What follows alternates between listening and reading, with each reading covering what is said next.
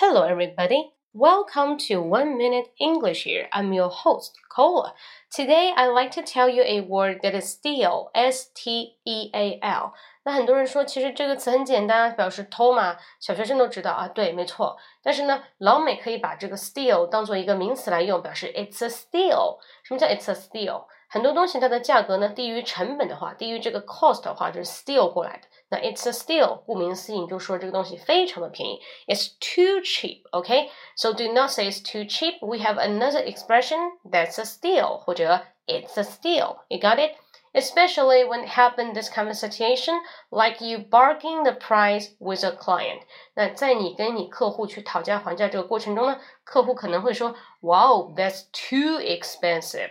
那你说 No, it's a steal 啊，客户说太贵了，你说没有啊， 啊，这个东西简直偷来的，给了你这个成本价还低。Got it? Okay, hope you like it. By the way, if you really like this kind of program, you can subscribe. 你可以关注啊微信公众号英语口语风暴。Okay, hope you like it. See you next time.